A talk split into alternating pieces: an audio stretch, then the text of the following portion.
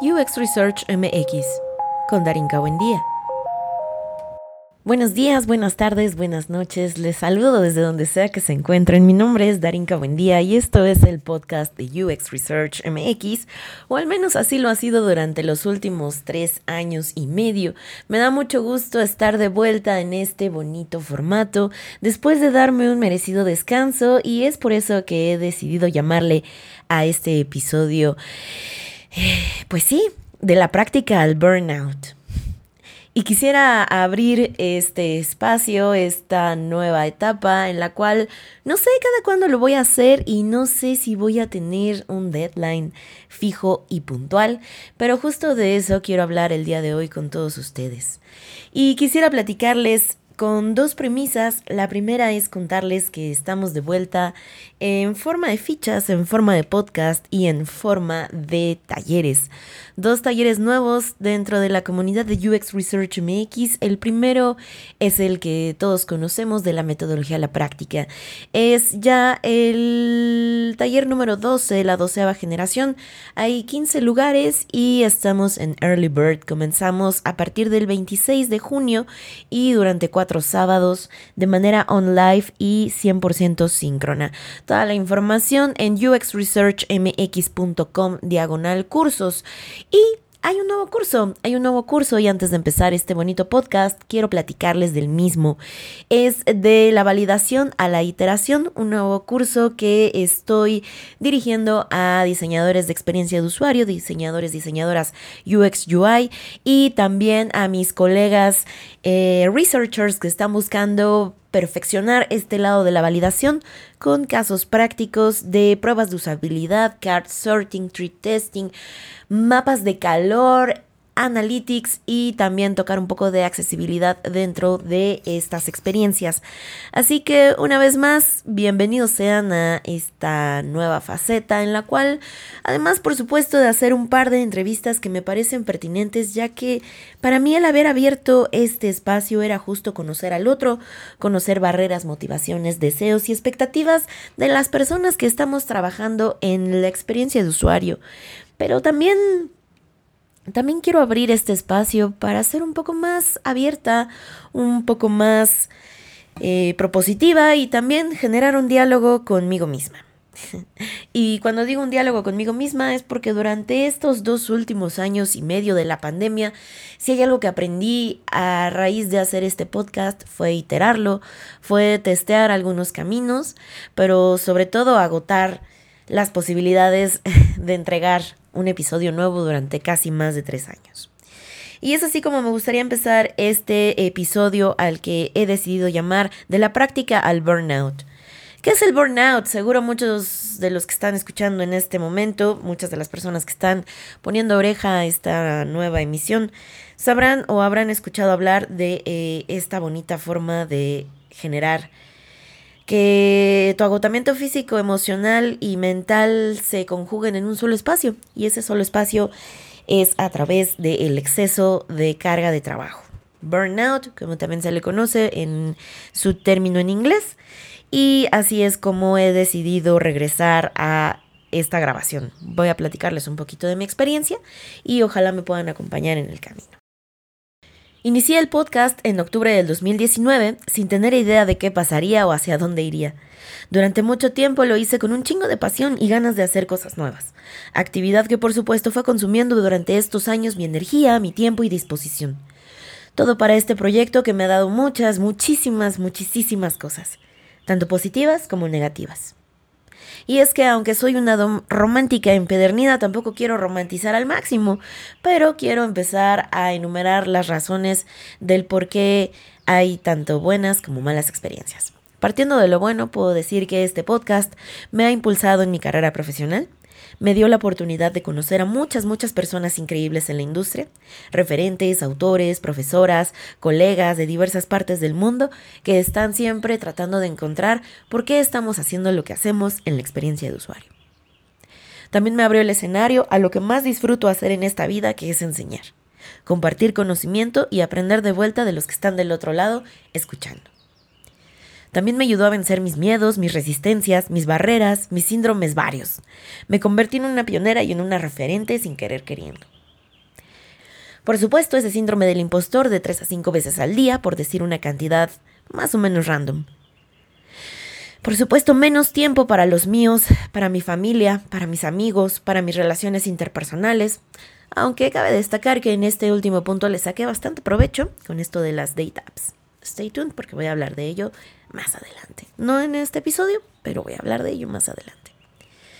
De esta pequeña lista de cosas negativas fue precisamente lo que me hizo decir hasta aquí. El terrible burnout, el jodido, el silencioso, el retador y tóxico burnout. Y es que la verdad es que no me di cuenta de su maldita existencia hasta que fue que mi abuelito falleció en noviembre del año pasado. Para mí es complicado muchas veces desdibujar esta línea de lo personal, de lo profesional y de compartir con ustedes muchas de las particularidades de mi vida. Pero no fue sino hasta este suceso y ahora que han pasado algunos meses que esta experiencia fue la que detonó el que yo dijera, hasta aquí llegué. Fue ese suceso que me permitió darme esta pausa. Este hecho personal en mi vida hizo que tomara cuenta del agotamiento y de lo complicado que estaba siendo para mí generar esta comunidad, trabajar, ser, estar, aprender, convivir, pandemia y un largo etcétera. Todo pasó en un agotamiento denso de mi cuerpo, de mi mente, de mis ganas de hacer cosas. Y por supuesto la pandemia atravesada no me ayudó.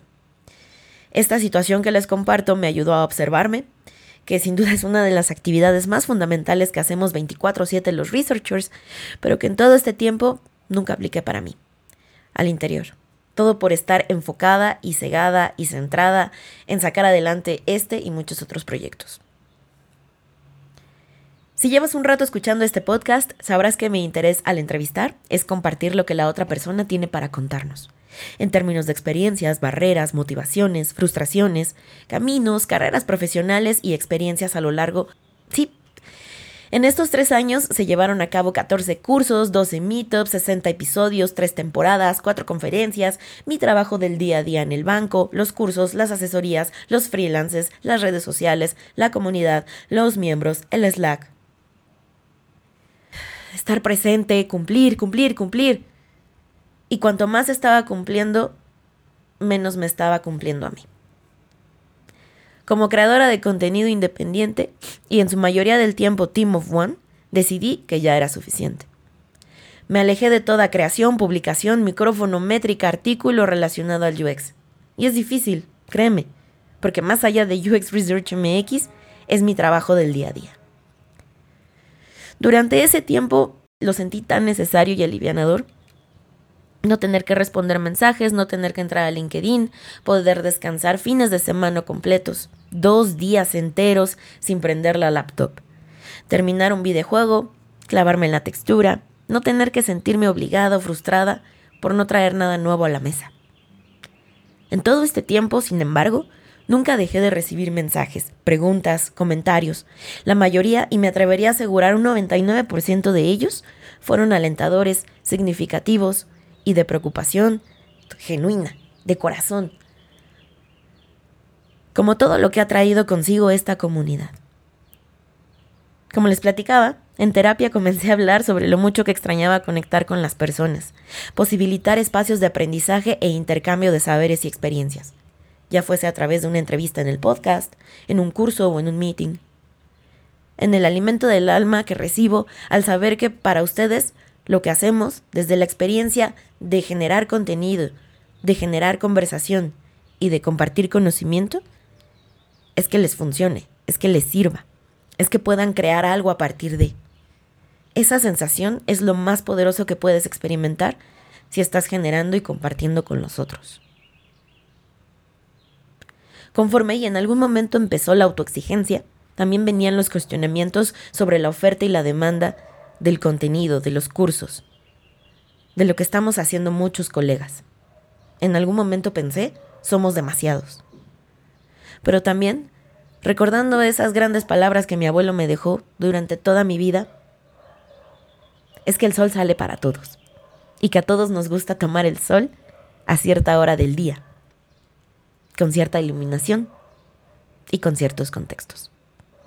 Y fue entonces que entendí que tengo una voz, que tengo un método, que tengo maneras, que tengo ideas, que tengo esta conexión con ustedes quienes siguen escuchando, que preguntaron, que están del otro lado.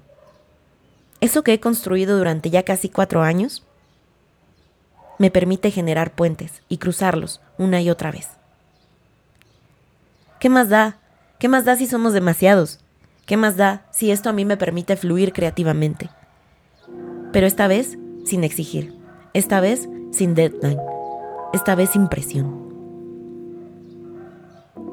Otra de las grandes oportunidades que me dio el haber pausado en este año fue tratar de entender mejor a mi equipo de trabajo interno, a formar un equipo de UX Research, y si me permiten decir, el mejor en el que he estado en mucho, muchísimo tiempo, me permitió tratar de entender y de conocer a las personas y en sus procesos de trabajo, lo que han hecho a través del tiempo. Implementé un poco lo que buscaba en el podcast, que era posibilitar espacios para que otras personas compartieran lo que hacen, a manera de show and tell. Lo hice de manera interna e invité a mis colegas para que pudieran platicar un poco sobre lo que hacen en el día a día. Así aprendí yo, y eso, honestamente, me ayudó a mejorar mi storytelling y el nervio. Y también sé que no somos un equipo perfecto, pero al menos estoy aprendiendo. Y me di la oportunidad también hace un par de semanas de regresar a las comunidades fue cuando encontré este espacio en Más Mujeres en UX hace ya casi tres años y hoy de vuelta en hace un par de semanas, donde pude colaborar junto con el equipo de mujeres de UX de Santander, México. Y tuvimos una charla bastante enriquecedora en la cual pudimos colaborar y sin duda ese gusanito se activó en mí. Ese, gusanito que te dice, bueno, lo voy a intentar una vez más.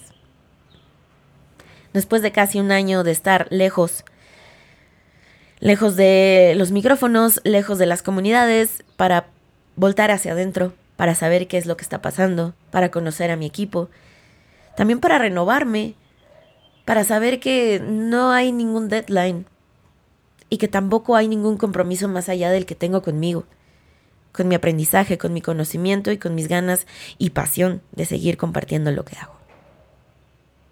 Igual, si de algo funciona que todo esto que estoy compartiendo te dé la posibilidad de mirar hacia adentro, no pasa nada. Puedes pausar, puedes reconocer cuando hay que parar. Y si es posible, hazlo sin llegar a situaciones críticas o de burnout. Pide ayuda. Y es que a veces las señales son lo suficientemente claras. Pero entre tanto deadline, entre tanto compromiso, entre tanta exigencia, a veces no te das la oportunidad de parar. Me da mucho gusto estar de vuelta, seguir platicando, seguirte compartiendo un poco sobre lo que es la investigación de usuarios. Las cápsulas sobre la investigación van a continuar, las entrevistas también van a continuar. Activamos los cursos, activamos las colaboraciones y sobre todo activamos estas ganas de querer seguir siendo parte de tu viaje dentro de la experiencia de usuario. Sobre todo si a ti te gusta la investigación de usuarios y estás pensando en especializarte para mí es un placer de verdad el acompañarte y formar parte de lo que espero sea para ti, no solo tu trabajo, también tu pasión, pero que también en algún punto cuando tengas la oportunidad y estés ahí, valga la pena decir, ahorita no joven, y retomar cuando te sientas listo o lista. Yo hoy también estoy lista. Muchas gracias por venir.